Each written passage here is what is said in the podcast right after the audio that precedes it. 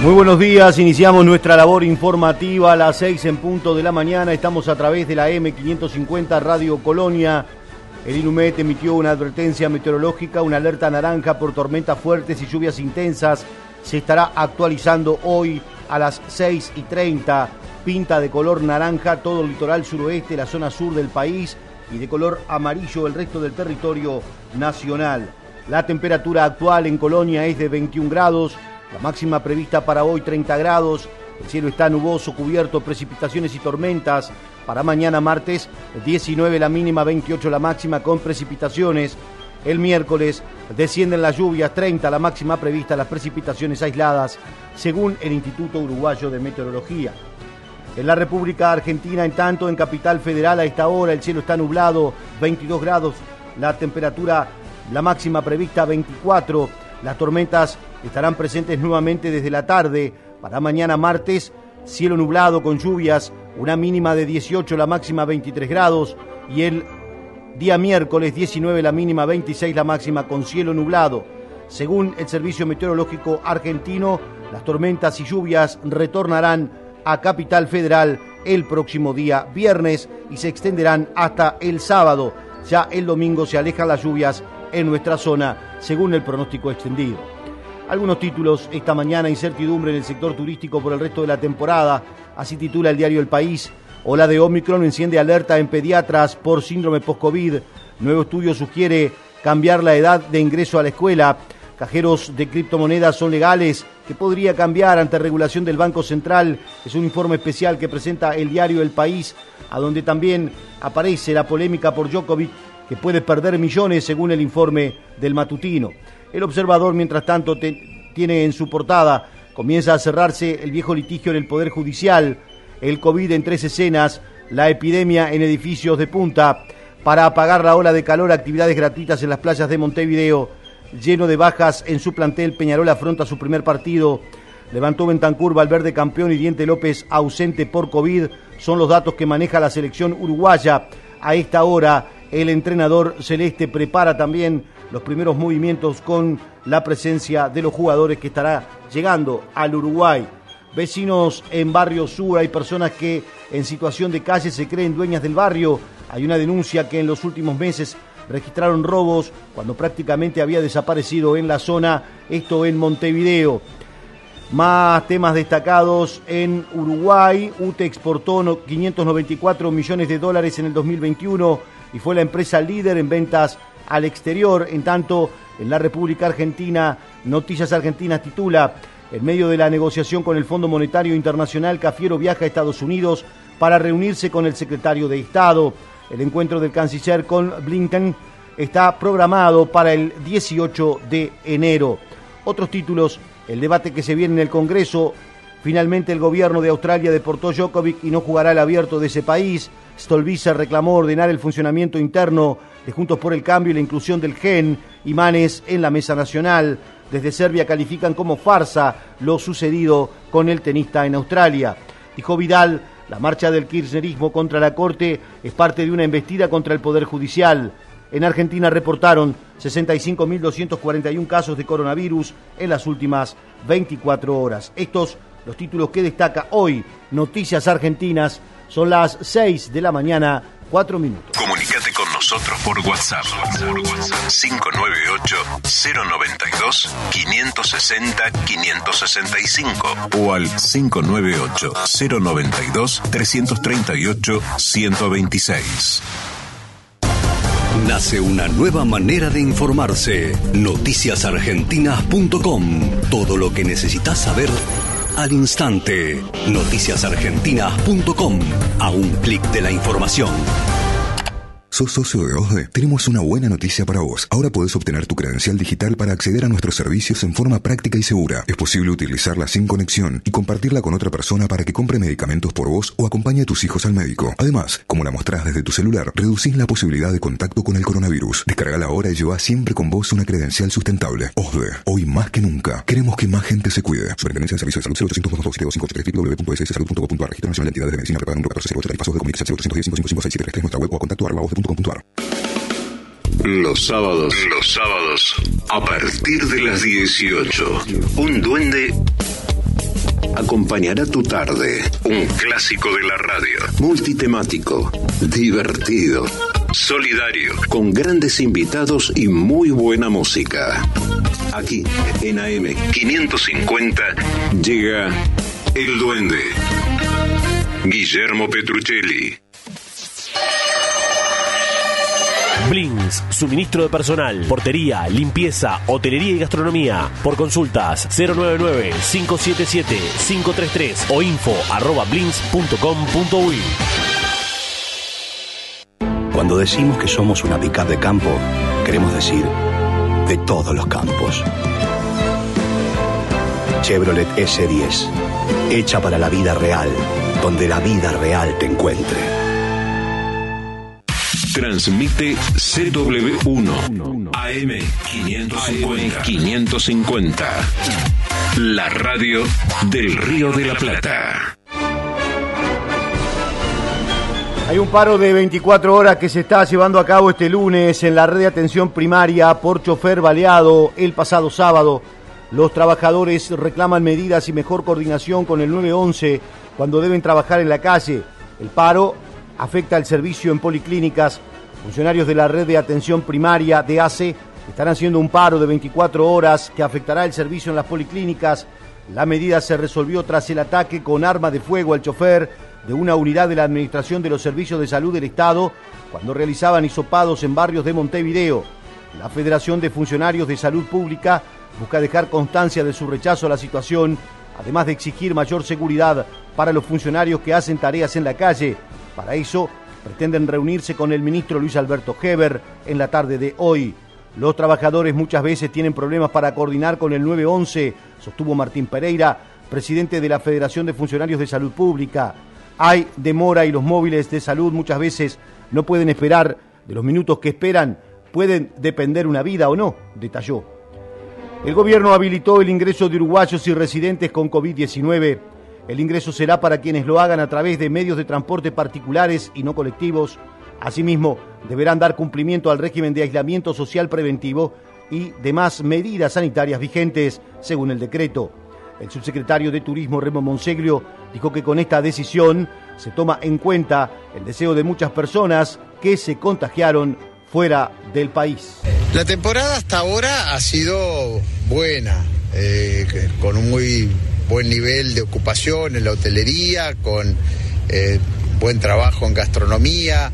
Eh, sin duda que todos estamos ahora preocupados en cómo seguirá la marcha de, bueno, de los contagios y de, la pandemia. Este, si felizmente, como parece, esto se transforma en endemia, esperemos que se prolongue más allá de, enero este buen comienzo. Eh, todo está dado para que tengamos una temporada de que yo la catalogo como el, comienzo de la recuperación del sector. Confiamos en que, bueno, algunas, algunas medidas además, como se están tomando, la del corredor sanitario, estamos planteando la, eh, la posibilidad de que no solamente se pueda ingresar con, con PCR negativos al Uruguay, extranjeros, digo, visitantes, eh, sino también con altas médicas, porque bueno, hay mucha gente que está cursando la enfermedad y que ve que este, próximamente va a tener que, para ingresar, presentar un PCR negativo que muchas veces no da aún con el alta médica. El presidente de la República, junto con autoridades de gobierno, viajó este viernes a la isla de Lobos, en el departamento de Maldonado, situada a 8 kilómetros al sudeste de Punta del Este, que concentra la mayor colonia de lobos marinos del hemisferio occidental.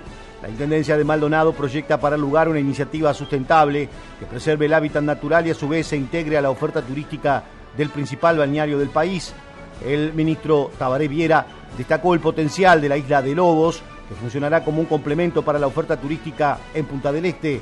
Con referencia a la actual temporada, considero que las cifras de las primeras semanas de enero son auspiciosas, con buen nivel de ocupación hotelera y trabajo del sector gastronómico, y la catálogo como el inicio de la recuperación del sector recorrer la isla de Lobos, que como sabemos es un santuario natural con una de las mayores reservas de lobos marinos, eh, que, además este, tiene un potencial turístico sustentable, además realmente importante. ¿Cómo viene analizando la temporada actualmente? La temporada hasta ahora ha sido buena, eh, con un muy buen nivel de ocupación en la hotelería, con eh, buen trabajo en gastronomía. Eh, sin duda que todos estamos ahora preocupados en cómo seguirá la marcha de, bueno, de los contagios y de, la pandemia. Este, si felizmente, como parece, esto se transforma en endemia, esperemos que se prolongue más allá de, enero este buen comienzo. Eh, todo está dado para que tengamos una temporada de que yo la catalogo como el, comienzo de la recuperación del sector. El comienzo fue bueno de acuerdo a lo que recogemos de las cámaras y de los operadores, ¿eh? porque repito, todavía no manejamos datos, es demasiado prematuro, pero el mes de diciembre y estos primeros días de enero fueron eh, buenos, así que este, confiamos en que, bueno, algunas, algunas medidas además, como se están tomando, la del corredor sanitario, eh, estamos planteando la, eh, la posibilidad de que no solamente se pueda ingresar con, con PCRs negativos al Uruguay, extranjeros, digo, visitantes, eh, sino también con altas médicas, porque bueno, hay mucha gente que está cursando la enfermedad y, que ve que este, próximamente va a tener que, para ingresar, presentar un PCR negativo que muchas veces nos da aún con el alta médica. Por lo tanto, ese tipo de, cosas, este, ayer estuvimos reunidos con eh, la Cámara Uruguaya de Turismo, estuvimos analizando, ellos nos daban un poco su panorama y estuvimos escuchando. Vamos a seguir observando qué ocurre en enero y en febrero vamos a estar eh, finalmente viendo cómo cómo enfrentar ese segundo tramo de la temporada. El corredor sanitario ya está firmado, acaba de salir el decreto, eh, posibilita que los varados, digamos, algunos eh, compatriotas o residentes que están en el extranjero puedan regresar en su vehículo particular, en, burbuja, digamos, a terminar de cursar la, enfermedad en su casa. Lo mismo se espera eh, de Argentina en particular, de que también permita a sus eh, conciudadanos que puedan regresar. Yo voy a estar en pocos días en, la Feria Internacional de Madrid de Turismo eh, con reuniones con nuestros colegas, así que vamos a analizar también la situación de la región y todo esto lo que podamos coordinar en cuanto a los pasos de frontera. Ministra, para toda una situación que se está dando aquí en el puerto de Punta del Este con los argentinos que tienen yates y que muchos no pueden volver con sus yates. Sí, tanto de eso sí nos, nos han informado, sin duda que es lamentable, pero comprenderán que son decisiones de, soberanas de otros países que escapan a nuestra, a nuestra voluntad. De cualquier manera, como les decía, en pocos días vamos a estar juntos los ministros de la región en esta feria que es la más importante del mundo, donde Uruguay estará presente como siempre con su stand y vamos a, charlar este todas estas cosas. Estos temas va a estar seguramente sobre la mesa. Destacan buena presencia de turistas en Canelones, Roche y Colonia durante los primeros 15 días de enero. Las playas de Colonia tuvieron una masiva concurrencia durante estos primeros 15 días del año. Colonia del Sacramento es donde se registra la mayor tasa turística registró ocupaciones de casi un 70% durante los fines de semana. La ocupación fue total precisamente en los fines de semana, dijo el director de turismo, Martín de Freitas. Hemos tenido gran, gran este, actividad en el departamento, a lo largo y ancho y en todas nuestras costas sobre todo, eh, con, 100% de, ocupación eh, y las playas repletas en el este de Colonia. Eh, con muchas actividades aparte, muchas actividades al aire libre, ferias artesanales, salidas al campo, cabalgatas, bueno, este, un montón de eventos también para estar en el este del departamento. Colonia de Sacramento trabajando muy bien, en donde está la masa hotelera más grande, eh, 60 y casi un 70% de ocupación y los fines de semana con ocupación completa. Eh, y lo que es el oeste del departamento también trabajando muy bien sus playas, este, es un destino que, por suerte ha sido muy elegido por los uruguayos eh, en, esta, en, estos, en estos últimos años. Este, encuentran también una colonia distinta, con muchas actividades, no solamente la típica visita al barrio histórico de Colonia de Sacramento. Masivo ingreso de turistas por cambio de quincena a través del puente general San Martín. En algunos casos los extranjeros tienen la intención de vacunarse contra la COVID-19. Miles de turistas ingresan al territorio nacional por dicho puente. El informe es de los colegas de Canal 10. Venimos de Córdoba, de la ciudad de Córdoba, Argentina, por 15 días, más o menos. Con ganas de disfrutar, sí, mucho.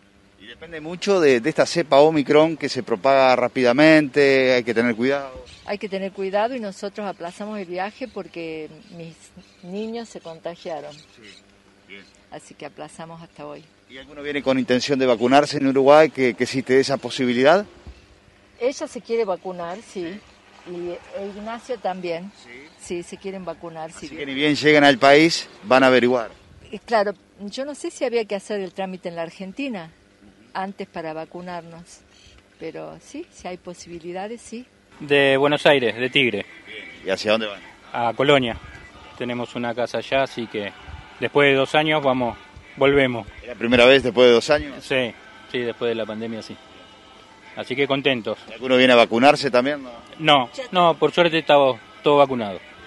Así que contento de volver. Estamos viniendo de Buenos Aires y bueno, vamos para el lado de Uruguay a La, a la Paloma, a La Pedrera. ¿Por cuántos días vienen? Si os quiere, 15 días, vamos a ver. ¿De qué depende? ¿De, de coronavirus? Eh, un poco sí, por el hecho de que venimos todo por tierra para evitar buque, contagios, contacto con la gente. Y bueno, depende de cómo esté allá de concurrido también. ¿Vienen vacunados o con intención de vacunarse en Uruguay? Ya vacunados los Con dos, la con la tercera, por suerte, sí. ¿Ganas de disfrutar Uruguay? Sí, con todos los cuidados, pero sí, sí, sí, sí. ¿Hace cuánto que no venían? Y antes de la pandemia, claro, antes de la pandemia. Capital de Buenos Aires. Sí. Sí, Bueno, ¿cómo estuvo el viaje? hasta ahora bien. ¿La demora aquí en el puente? Bastante, ¿no? 40 minutos vamos. ¿Hacia dónde van? A Punta del Este. ¿Por cuántos días? 15 días más o menos. ¿Vienen con intenciones de vacunarse o ya vienen vacunados? Tenemos las vacunas de mm, Argentina. Sí. ¿Cuál se dieron ustedes? Nosotros Sputnik, los chicos Sinopharm. Bueno, con ganas de disfrutar de Uruguay. Sí. Gracias. En Facebook somos arroba Radio Colonia AM550. Parque Pilar vuelve a abrir sus puertas. Vení a vivir un momento único y a disfrutar del mejor entretenimiento para todos los pilarenses. Descubrí un bosque increíble, divertite con las nuevas atracciones y recorre el espacio gastronómico. Te esperamos todos los viernes de 17 a 21 horas y los sábados y domingos de 12 a 20 horas en Avenida Doctor Honorio Porredón 2151 Villarrosa. La entrada es libre y gratuita. Podés reservarla en parquepilar.pilar.gov.ar. No te lo podés perder. Pilar presente con futuro.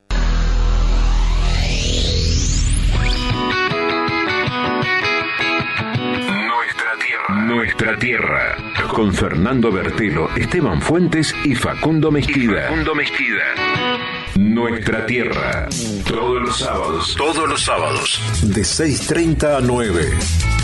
Con la mejor información del campo.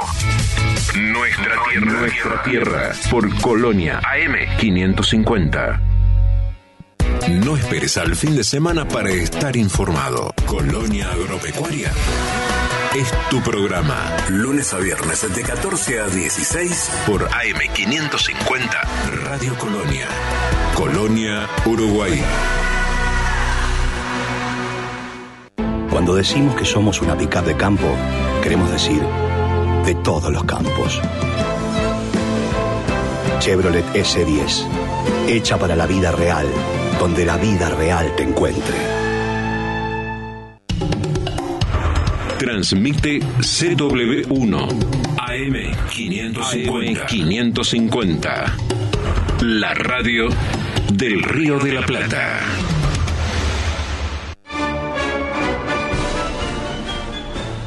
Clásicos. Policía evaluará si están dadas las condiciones de seguridad. El ministro del Interior realizará en los próximos días una evaluación con los servicios de inteligencia sobre si están dadas las condiciones para que se jueguen los clásicos de verano fijados para el 22 y 26 de enero en Maldonado y Montevideo. Esto se debe a que la cartera y fiscalía investigan si hay relación entre dos homicidios que ocurrieron en La Unión el pasado lunes y otro en el 2019 y la rivalidad entre hinchas de Peñarol y Nacional. No hay que decir ahora si se suspenden o no se suspenden. Estamos haciendo un trabajo de inteligencia, dijo el ministro Luis Alberto Heber durante una rueda de prensa en Rocha. Por su parte, la Comisión de Seguridad de la Asociación Uruguaya de Fútbol elevó un informe al Ejecutivo del organismo desaconsejando la realización de los partidos. Lo mejor es este, tratar de bajar la pelota este, al piso y que la policía consiga los culpables, agarre los culpables de este último homicidio este, y que la justicia actúe con todo el peso de la ley, porque es una barbaridad lo que pasó con este muchacho, que simplemente con una camiseta de Peñarol fue asesinado. Es una barbaridad, de todo punto de vista. Y creo que lo condena todo el Uruguay. No, no hay uruguayo que no esté condenando eso. Hinchas de Nacional también lo condenan. Lo deben de condenar. Puso que un hincha de Peñarol que mandó matar a un hincha de Nacional se tomaron medidas especiales donde está en prisión. Sí, sí, hay una larga historia de enfrentamiento que empieza hace mucho tiempo, desde Santa Lucía, de los hechos en Santa Lucía, y eso ha generado todo esto, lamentablemente. Entonces acá lo que tiene que haber es que la justicia falle con mucha dureza para parar la mano en estas cosas y nosotros, nuestra obligación como policía es agarrarlos, hacer la investigación y agarrarlos. Este, y esto es algo que de alguna manera después veremos el móvil que lo llevó a hacer esta matanza y por qué a este muchacho, un joven muchacho que lamentablemente perdió la vida. ¿no? Nosotros estamos haciendo una evaluación, todavía nos faltan informaciones, no hay que decir ya si suspende y si no se suspende, lo que vamos a hacer es una evaluación de inteligencia, de ver cómo viene la mano con el tema de los partidos. Los partidos, vuelvo a decir lo que dije en Montevideo hace pocos días, hace dos días, esto tiene que ser una fiesta y no una guerra. Este, y por lo tanto vamos a procurar tener la, la mayor cantidad de efectivos como para que sea una fiesta. Y antes de tomar esas medidas extremas vamos a hacer la evaluación de inteligencia que es necesario tener. A pesar de la muerte de miles de gallinas, como eh, consecuencia de la ola de calor, productores aseguran que aumento de precios será razonable. A pesar de la muerte de miles de gallinas por la ola de calor, la Asociación de Productores Avícolas Sur asegura que el precio de los huevos tendrá un aumento leve. El presidente de la organización, Joaquín Fernández, dijo que la producción bajará entre un 10 y un 12%. Agregó que el país no se verá desabastecido, aunque resaltó que el precio de los huevos tendrá una suba razonable y no abusiva. Con respecto a los precios que en algunos colegas de ustedes me lo han planteado y sé que lo han planteado a nivel general, también se tiene que quedar conforme y tranquila la gente que tampoco vamos a subir los precios de una manera abusiva. Lógicamente algo va a subir los precios porque estábamos con unos precios totalmente deprimidos, ustedes lo vieron, el costo de una docena de huevos a través de todo este año, fue un año que el sector avícola de huevos ha perdido fortunas, pero por circunstancias ajenas que nos vienen ahora al caso, eh, y bueno, hemos tenido un año realmente para olvidar, y los precios que hemos tenido habían sido precios totalmente ruinosos, y ahora quizás lleguen a precios un poco más razonables, lo cual no quiere decir que sean precios ni abusivos, ni que nosotros especulemos con la situación, ni nada por el estilo, porque eso no es ni costumbre ni norma de los agricultores. Y por otro lado tampoco el mercado lo permite. O sea que superaremos esta situación, hemos perdido en aves solamente alrededor de un millón y medio de dólares, es una pérdida importante, pero también el factor psicológico, ¿no? De productores medianos, productores chicos, eh, que le han muerto un tercio y a veces hasta la mitad de la población de gallinas, eh, de los cuales viven y se mantiene la familia con todo ese tipo de producción y bueno, es lamentable ver toda esta situación.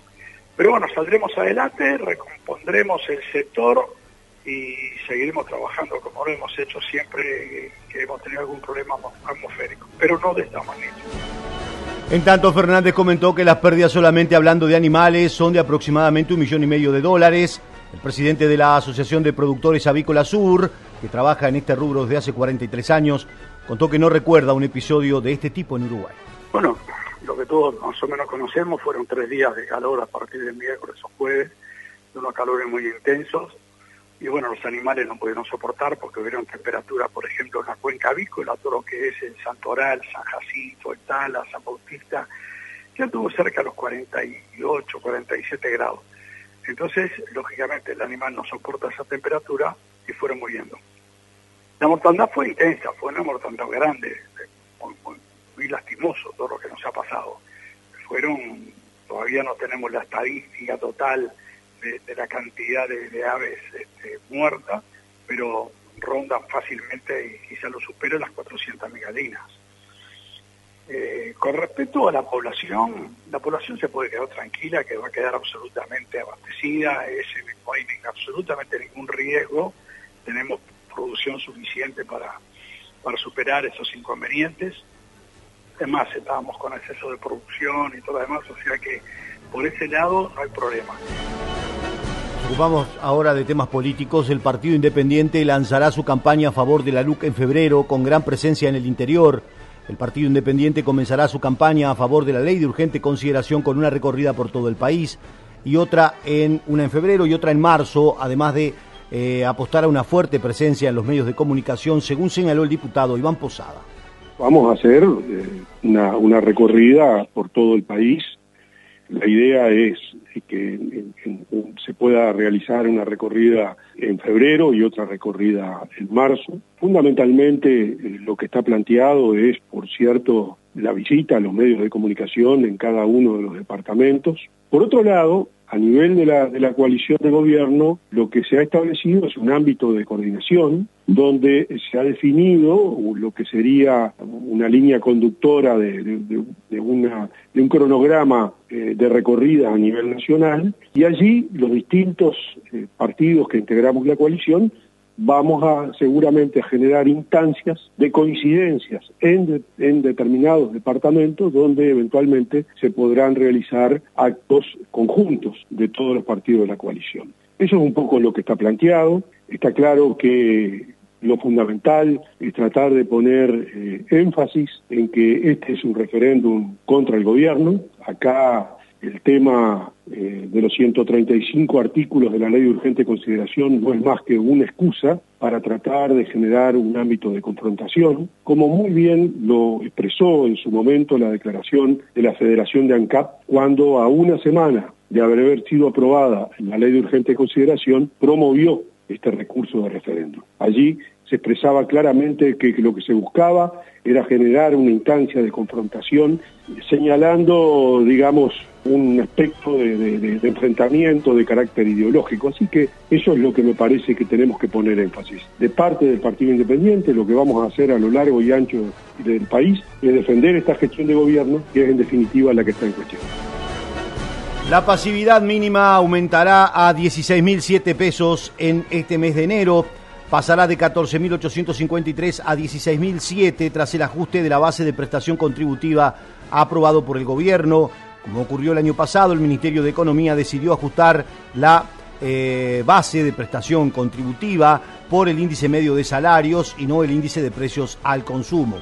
De haberlo hecho por este último indicador, el aumento hubiera sido mayor y se hubiera evitado una nueva pérdida del poder de compra de los 120.000 jubilados y pensionistas que perciben una pasividad mínima, dijo el secretario general de la Organización Nacional de Jubilados y Pensionistas, Daniel Baldassari.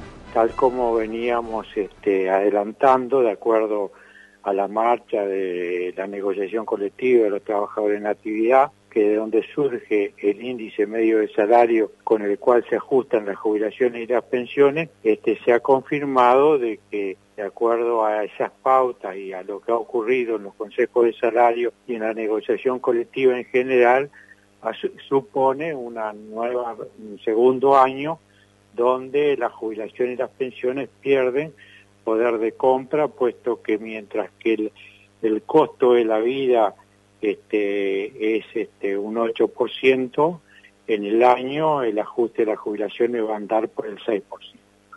Es decir, esto para ONASPO es una gran preocupación.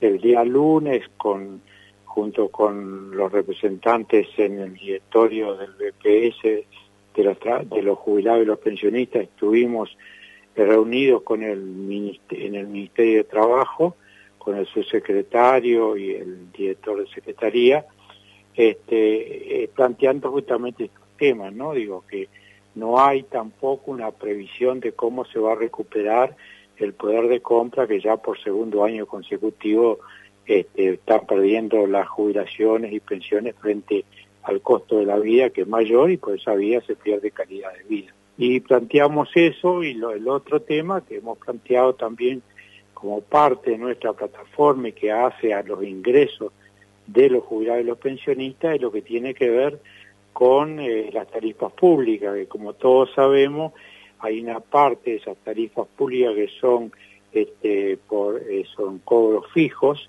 eh, tanto de OCE como de UTE, este, y nosotros decimos que, que se debe de haber una resolución en ese sentido, puesto que se ha hablado del tema, pero no se ha concretado lo mismo que la garrafa de supergas que siempre hemos estado planteando. Seguimos en Instagram, Radio Colonia. Nuevo Atom Protect, la única mascarilla que elimina coronavirus cepa delta. Vamos protegidos hacia la moda. La mejor mascarilla del mundo es de los argentinos. Atom Protect, calidad que nos cuida. Y cuando llega Marcelo, me late el corazón. ¿Cómo te va, Benedetto? ¿Cómo te va, Benedetto? Soy Marcelo Benedetto. Es el momento de no perderse de 12 a 14. ¿Cómo te va, Benedetto? ¿Cómo te va, Benedetto? De lunes a viernes, de 12 a 14, por AM550. ¿Cómo te va, Benedetto? Los sábados de 11 a 12, Portal Agropecuario. Una mirada diferente para conocer la producción, la comercialización, la industria y los mercados de alimentos de la Argentina. Con Horacio Esteban, Portal Agropecuario, por AM 550. Cuando decimos que somos una pickup de campo, queremos decir de todos los campos. Chevrolet S10, hecha para la vida real, donde la vida real te encuentre. Transmite CW1 AM 550. 550. La radio del Río de la Plata. Nuevo récord diario, se detectaron 12.574 casos positivos nuevos, se registraron 18 fallecimientos con diagnóstico de SARS-CoV-2 en Uruguay. El ministro de Ganadería, por ejemplo, dio positivo de COVID-19.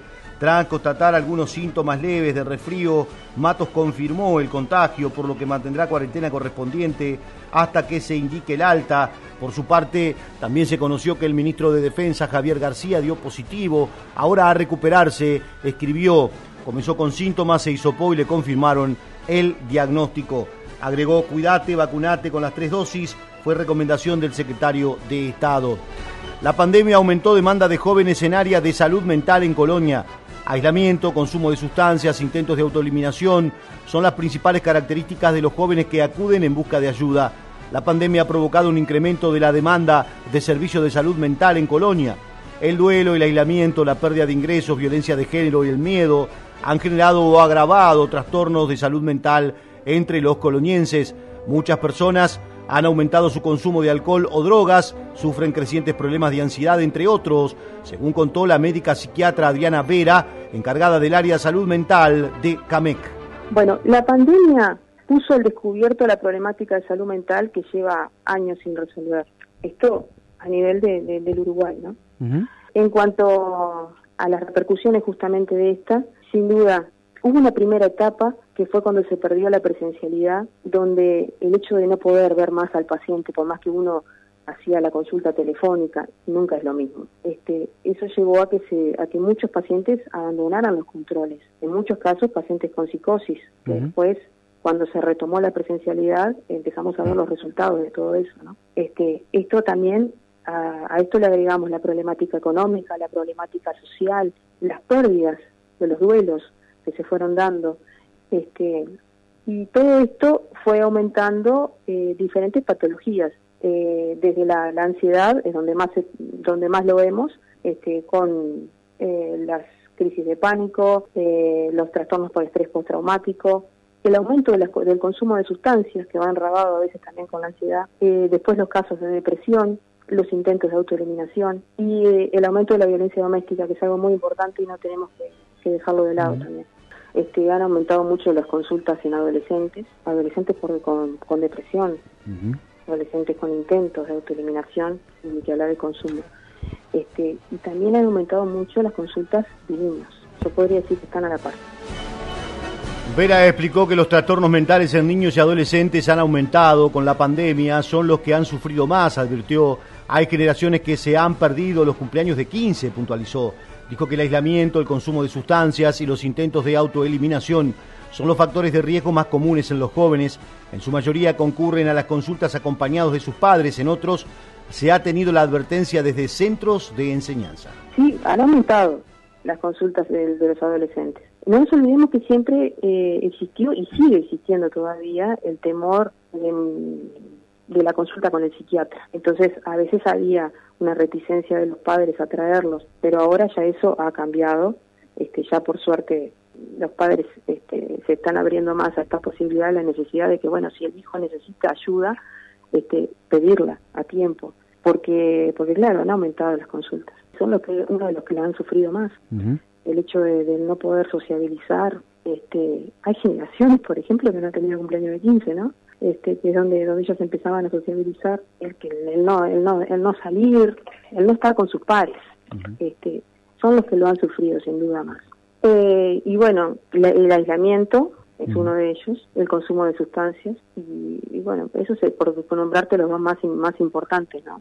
En la gran mayoría de los casos viene acompañado de los padres, pero lo que sí nos pasó este año, por suerte, es que hemos tenido una excelente comunicación con las instituciones educativas. Entonces nos han llegado, por ejemplo, llamadas de ascriptos o directoras de, de liceos este, solicitando este, ayuda para el adolescente que lo ven en determinadas situaciones que, que, las, que encienden las alarmas, ¿no? Y bueno, a veces hemos llegado a ello por, por, por medio de, de las instituciones. El doctor Ponté dijo que los contagios seguirán aumentando por al menos dos semanas. El presidente de la Sociedad Uruguaya de Medicina Intensiva estimó que Uruguay afrontará un aumento de los casos de COVID-19 por al menos dos semanas más, si se toma como referencia la situación en otras partes del mundo mirar un poquito eh, lo que ha pasado en otros países que nos precedieron en la, en la emergencia de Omicron, ¿no? Eh, ningún país tuvo un llegó a una meseta de casos en menos de tres o cuatro semanas ante la aparición de Omicron. Entonces, no podemos pretender este, aplanar casos en menos de cuatro semanas porque no sería realista. Lo esperable es que durante por lo menos dos semanas más los, los casos sigan aumentando. Eh, hay, a ver, no es un tema de hacer adivinanzas, ¿no? sino de ver lo que ha pasado en otros lugares y de alguna manera este, plantear escenarios probables para nuestras condiciones y para nuestro país. Eh, en otros países los que han tenido curvas más aceleradas de crecimiento han llegado a un pico y en algún lugar, incluso en Sudáfrica, está habiendo una cierta bajada de casos en este momento. Pero recordemos que, por ejemplo, en Sudáfrica eh, se descubrió esto a mediados de noviembre. O, sea que este, lo ha sufrido durante un mes y medio, más de un mes y medio, ¿no? Dos meses prácticamente. Y bueno, las condiciones son es muy difícil eh, extrapolar exactamente lo que pasa de un país al otro. Nosotros tenemos, pero este, son los, los antecedentes que tenemos, ¿no? Entonces, eh, esperar que cosas parecidas ocurran no es descabellado para no andar adivinando. Bueno, que va a aumentar, eh, puede aumentar y puede aumentar unas decenas más. Lo que pasa que nosotros nos si nos manejamos eh, en un escenario comparativo de la primera ola, eh, las cosas son bien diferentes porque esta va a ser, esta segunda ola que nosotros estamos viendo en Uruguay, es bien diferente en el sentido que ya tiene mayor cantidad de casos positivos, es decir, va a superar ampliamente en el total de positivos a la primera ola, pero no parece que vaya a superar más de 20 o 25% de casos graves de lo que tuvimos en la primera. Es decir, y recordar que en la primera ola tuvimos, llegamos a tener casi 600 pacientes graves, ¿no? y ahora tenemos 55 por ahí. Eh, es decir, si bien pueden subir un poco más, no vamos a llegar en CTI a lo que fue abril y mayo, ¿no? Seis residentes dieron positivo en hogar para ancianos en Cardona, en el hogar de ancianos de esa localidad, que además abarca población de Florencio Sánchez. Se tomaron medidas especiales tras constatar positivos a COVID-19. Seis residentes y dos funcionarios en las últimas horas. Rosana Rey, consultada por la prensa, habló del tema. El hogar eh, sí dio, tenemos eh, seis casos positivos de COVID de nuestros residentes eh, están asintomáticos, eh, dos, dos, integrantes del personal también dieron positivo, eh, tienen algún síntoma pero están pasando bien, agradecemos la preocupación y en este momento valoramos muchísimo el apoyo que recibimos ayer, tanto de la departamental como de la parte médica que nos asesoraron y nos acompañaron también los prestadores de salud de, nuestros residentes, también el invalorable apoyo que se recibió de todo el personal, eh, el que estaba en el turno y el que estaba fuera del turno, que se vino a darnos una mano porque había que seguir muchos protocolos y habían muchos cambios que hacer dentro de la institución. Y todo el mundo con muy buena onda y con muy buena disposición a, sacar esto adelante. Eh, las familias que también no pueden venir pero nos acompañaron. Tenemos la suerte de tener un edificio que es muy es, grande, entonces este, pudimos hacer un correcto aislamiento porque a las personas positivas las tenemos que eh, sacar para un sector para ellas Así que bueno, estamos trabajando a full, muy, muy apoyados por el personal en este momento. Seguimos en Twitter, Twitter. Arroba Colonia AM550. Nuestro objetivo es garantizar que todos los argentinos estemos protegidos de enfermedades prevenibles por vacunación. Synergium Biotech, Producción Nacional de Vacunas. Pasa en el campo pasa por AgroLink Radio. AgroLink Radio. De lunes a viernes, a partir de las 16, en AM550, Radio Colonia. AgroLink Radio. Separar, reciclar, crecer. Separa tus residuos reciclables, limpios, secos y embolsados en las zonas de día verde los buscamos por tu casa los días convenidos. También podés acercarlos a los puntos verdes ubicados en toda la ciudad. Conoce más en sanmartin.gov.ar. San Martín, Estado presente. Transmite CW1 AM 550. 550. La radio del Río de la Plata.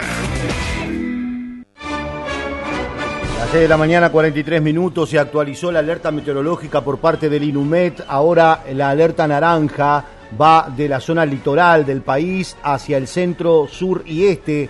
En tanto el norte y el sur han quedado de color amarillo. Es alerta por tormentas fuertes y lluvias intensas y la actualización se estará haciendo a la hora 9, según informa el INUMET.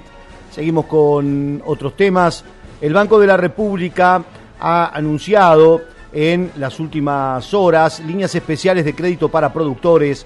El Brow ha puesto al día varias líneas de crédito, como son la de emergencia hídrica, que sufre gran parte del Uruguay, también asistencia a productores que han sufrido incendios. Sobre estos créditos, el director del Banco de la República, Max Zapolinsky, indicó. Bueno, nosotros hemos este, puesto al día una serie de líneas, eh, pensando especialmente primero en la, en la emergencia que se declaró en virtud de la falta de recursos hídricos.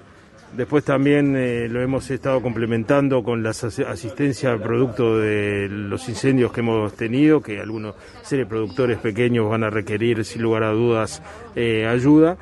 tenemos líneas, tenemos líneas apropiadas, hemos lanzado también una línea recientemente para la posibilidad de la compra de tierras este, con muchas facilidades.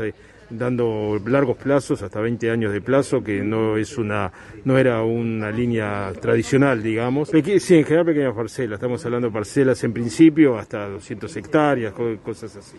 Este, sin perjuicio de que se puede, no es un límite definitivo, no se puede eh, revisar algo más, pero está pensado más que nada para ayudar a los, a los pequeños productores a poder eh, desarrollarse más aún. Bueno, no, hay, muy buenas expectativas. Pensamos en especial el tema de la compra de tierras, pensamos que es una posibilidad abierta. Por supuesto que las otras líneas que estamos abriendo para ayudar en la emergencia hídrica, dada la situación que estamos viviendo, y justamente lo que estamos haciendo ahora es tratar de difundirlo, ¿no? Por eso este tipo de reuniones, este, nuestra presencia por estos lados para tratar de difundir lo más posible para que las sociedades, las cooperativas y demás nos ayuden a difundirlo entre los productores, ¿no? porque es la mejor manera de que las líneas estén eh, conocidas. Muchas veces este, tenemos todas las líneas y a veces no se conocen debidamente y por eso eh, los productores no, recurren al banco pensando que no, no es posible, sin embargo hay suma mucha cantidad de posibilidades para ayudarlos. Precisamente, directores del Banco de la República visitaron el cajero automático que se inauguró recientemente en Fomento. Estuvieron en ese balneario del departamento de Colonia. Llegaron para conocer la zona y constatar la ubicación del cajero automático, que era un anhelo de los eh, veraneantes y además de los residentes en esa zona. Eh, la zona se conoce como la Costa del Inmigrante, es el balneario Fomento y se inauguró el 5 de enero. Sí, más precisamente en Playa Fomento, ¿no? que era una vieja ambición de la zona. Este, en realidad estamos en, justamente generando una campaña de instalación de cajeros en aquellas localidades que nos parece que tienen un potencial como para meditar la instalación de los mismos y que muchas veces carecen de servicios financieros como deberían tenerlos. Es así que el directorio el año pasado aprobó un plan para empezar dentro de las posibilidades a hacer esa instalación y queríamos llegar a tiempo para estar presente en la temporada veraniega ya en Fomento, que sabemos que es de alguna manera el centro neurálgico de toda esta zona de costas de Colonia que ameritan por su movimiento poder brindarle a quienes vienen por aquí a pasar probablemente estos días este, de calor este, los servicios que, que requieren sin lugar a dudas. No, bueno, creo que es un proceso lógico, en realidad está hace cuatro, tres o cuatro días hábiles este, en funcionamiento, ¿no? Así que creo que esto es una simple cuestión de comunicación, que es el mejor método de comunicación en estos casos, en este tipo de localidades, es muchas veces el boca a boca. A medida que esto corra la voz, este seguramente va a tener eh, utilización, incluso este, llegamos capaz que un poquito después de fin de mes, pero supongo que el próximo fin de mes, cuando mucha gente se hace de sus saberes y demás por distintos cobros, entonces van a tener van a requerir de él más. Este, no tengo dudas que va a tener el movimiento que, que preveemos. El Banco de la República maneja tasas razonables para las tarjetas de crédito con presión a la baja en los porcentajes, según dijo el funcionario. En los últimos años se ha incentivado en la población el uso de tarjetas de crédito, pero si no se paga el total del estado de cuenta, los porcentajes por recargo y mora suelen ser muy altos. Desde el Banco de la República se ha implementado una política institucional para aumentar la presencia en el mercado de sus tarjetas de crédito con tasas razonables. El Brow ha hecho una fuerte presión a la baja de las tasas que ha empujado a todo el mercado, ayudando a fijar precios y la gente ve en forma positiva el nivel de tasas que aplica el Banco de la República, dijo el vicepresidente Zapolinsky. El banco tiene una política de tasa muy razonable, ¿no? Incluso de alguna manera en los últimos tiempos el banco ha hecho una fuerte presión a la baja de las tasas, que eso ha empujado a todo el mercado, digo, porque dado el volumen del banco, el banco eh, ayuda un poco mucho a fijar precios, digamos, y en este caso las tasas. Nosotros estamos con tasas altamente razonables en, en todos los campos, este, pensamos seguir en esa línea, pues la idea es darle posibilidades a la gente y hoy en día el tema de las tasas no es este, uno de los principales problemas. ¿no? Sentimos que eh, la gente ve con mucha, de forma muy positiva el nivel de tasa que está aplicando el banco en los últimos tiempos y creemos que esa es un poco la misión del banco, ¿no? Este, poder, eh, sí, por supuesto, sin perder, porque también nosotros tenemos que generar resultados, porque si no, no podría existir el banco, pero tenemos una misión social y de desarrollo que va más allá del estricto resultado que tenemos que encarar. El banco también en los últimos tiempos desarrollamos una política más agresiva en cuanto a tarjetas de crédito, que el banco no tenía tanta presencia en el mercado. Sacamos, como fue notorio, hemos difundido mucho la tarjeta Brow Recompensa, que tiene beneficios que me parece a mí son de los mejores de plaza y, este, y hemos incrementado mucho la presencia del banco en el mercado de tarjetas del, Uruguay. Vamos a hablar de deportes, de fútbol, porque ya comenzó la actividad con los partidos amistosos. Cuadrangular amistoso, Danubio le ganó a Defensor 2 a 0. Danubio y Defensor Sporting ascendidos recientemente a la Divisional A con goles de Guillermo May y Michael Cabrera. Le dieron la victoria al equipo franjeado que el martes estará jugando frente a Belgrano de Córdoba. El primero de los cuadrangulares amistosos que se disputará en Uruguay se puso en marcha este domingo en el Parque Viera. Belgrano de Córdoba le ganó 2-0 a Unión Española de Chile. Goles de Mariano Miño y de Bruno Cepelli le dieron el triunfo al equipo celeste sobre el trasandino. Más tarde Danubio se impuso al Defensor Sporting 2-0 pese a haber sido dominado la primera parte. Los violetas tuvieron un par de llegadas muy claras a partir de los pies del debutante argentino Fernando Elizari, pero tanto Andrés Ferreri como Luciano Poggio fallaron en la definición entrando por derecha. Los del Parque Rodón capitalizaron las opciones que aprovechó la gente de la curva de Maroñas, que en el segundo tiempo fue más y abrió la cuenta con un gran derechazo de Guillermo May desde la media luna y cuatro minutos más tarde aumentó Michael Cabrera de cabeza a la salida de un tiro de esquina ejecutado por Nicolás Rodríguez. Será entonces el partido del martes donde jugarán a primera hora Defensor Sporting y Unión Española de Chile por el tercer puesto y 21 y 30 la final entre Danubio de Montevideo y Belgrano de Córdoba. Hablando de los preparativos para eh, los partidos correspondientes a las eliminatorias, el entrenador de Paraguay, el argentino Guillermo Barros Esqueloto, dijo que vencer a Uruguay es el objetivo al que apunta la albirroja para poder clasificar al Mundial. Nosotros en este momento vamos a tratar de armar el mejor equipo para que Paraguay gane el primer partido, dijo el director técnico durante una rueda de prensa en la que no quiso mirar más allá del primer encuentro que deberá afrontar su equipo en la próxima doble fecha de eliminatorias sudamericanas. De acuerdo con esto, Barros Esqueloto dijo que el albirroja está en una situación difícil y que solamente un triunfo podrá acercarla a la posibilidad de seguir soñando. Mientras tanto haya posibilidades, las vamos a pelear, aseveró el entrenador, que resaltó que el último juego de su equipo disputó frente a Colombia llenó de confianza a la plantilla. Sobre el primero de sus dos rivales, dijo que es indudable que su nuevo seleccionador, Diego Alonso, le va a dar su perfil, por lo que seguramente tenga cambios de nombre y tácticos a los que deberán estar atentos. Uruguay tiene jugadores de nivel internacional, es una selección que en los últimos años ha estado siempre en los mundiales y siempre en los primeros lugares, sentenció. No obstante, Barros Esqueloto avisó que Paraguay saldrá a ganar el partido y para ello pidió en más de una oportunidad contar con el apoyo del público. Finalmente, el seleccionador contó que en los últimos días trabajó con futbolistas que militan en la liga local y que en los entrenamientos llevados a cabo se centraron principalmente en la parte física. En concordancia con eso, explicó que el cambio del calendario en las eliminatorias y la doble fecha de enero y febrero complicará más a los futbolistas que juegan en el continente, ya que muchos recién están comenzando su pretemporada. Por su parte, Diego Alonso anunció que no sorprenderá con su estilo de juego. El Tornado concedió una entrevista exclusiva a Punto Penal. Vamos a compartir un resumen de lo que dijo. El nuevo director técnico de la selección uruguaya, Diego Alonso, señaló que no sorprenderá con su forma y estilo de juego de cara a su debut frente a Paraguay el próximo 27 de enero. El partido es en Asunción. Alonso concedió esta entrevista al programa Punto Penal en la que se refirió a varios temas, entre ellos al futuro capitán y el golero de la Celeste. Al ser consultado sobre su estrategia de cara a los partidos, dijo que no sorprenderá con su forma de juego dado que en el fútbol está todo inventado. ¿El arco ya lo tenés resuelto? ¿Quién va a atajar? Estoy cercano a resolverlo. Tengo, una, tengo un lineamiento pero los tenemos que ver. Hay que verlos a los pero jugadores. ¿cómo? eh, a, a ver, a Sebastián Sosa lo tuviste en, en el complejo. Lo tenés que sentir el futbolista. El futbolista lo tenés que sentir. También se trata de. Pero vos podés ver, definir con una conversación. Si no, si no, sería muy sencillo, ¿no? Es decir, se, se sentaría cualquiera en la silla y diría por. Vas mirando en la computadora o en la, o en la- en la televisión. Pero vos Este- a Rochet este- lo tenés que ver. Esto es los que juegan. Pero los jugadores tenés que también tenés, tenés que terminar de ver Mm. cómo están los jugadores este, en los partidos. Hay jugadores que vienen de lesión, hay jugadores que vienen, hay algún jugador que viene con actividad, algún jugador que va a tener una actividad sola. Sí, hay un montón de situaciones que uno tiene que terminar de verlo en esta en esto, este fin de semana y en el que viene.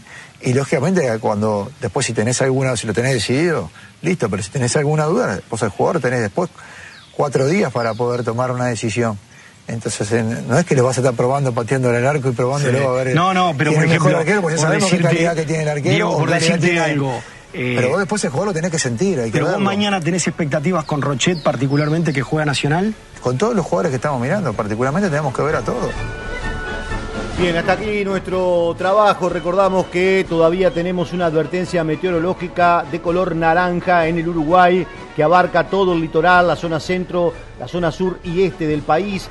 En tanto, el departamento de Colonia ha quedado con alerta amarilla, al igual que el norte del territorio nacional. Esto es por la presencia de tormentas fuertes y lluvias intensas. La próxima actualización será a la hora 9. Hasta aquí nuestro trabajo. Ustedes continúan junto a nuestra programación. Nosotros sí el encuentro con las noticias a través de nuestros flashes informativos.